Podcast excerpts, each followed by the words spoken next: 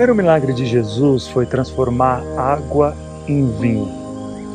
E essa passagem tem um ensinamento muito, muito importante. Na verdade, essa passagem me leva a pensar que, trazendo ela para as nossas vidas, que algumas vezes nós temos uma relação um pouco que ambígua com Jesus. Nós nos relacionamos com Jesus com as mãos de Jesus, com aquilo que ele pode fazer, não com a persona de Jesus, com aquilo que ele é. Nós temos dificuldades, dificuldades porque no nosso consciente, subconsciente, foi nós aprendemos a buscar a Deus por uma necessidade, não por aquilo que ele é.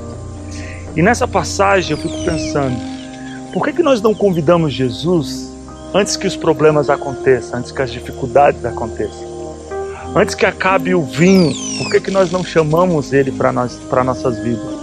Porque em vez de Jesus ser o, simplesmente o socorrista das nossas vidas, ele não seja o protagonista das nossas vidas. A importância que nós temos que dar é com Jesus pelo que ele é e aquilo que ele se relaciona conosco. Não simplesmente quando acaba o vinho e a gente tem a necessidade crônica de um milagre. E essa necessidade crônica de um milagre nos aproxima dele já não buscamos pelo que ele é, buscamos pelo que ele faz.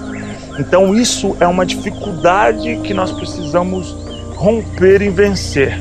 Buscar a Jesus pelo que ele é, não pelo que ele faz.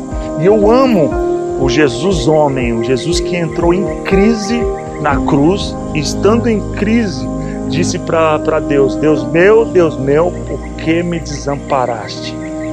A maioria das vezes nós nos sentimos desamparados, mas mesmo sentindo desamparados, não somos sinceros nas nossas relações, nem com Deus e nem com as pessoas. Então, essa passagem que Jesus transforma água em vinho nos ensina que nós devemos buscá-lo não como socorrista, mas como um Senhor que quer se relacionar com a gente. Deus abençoe.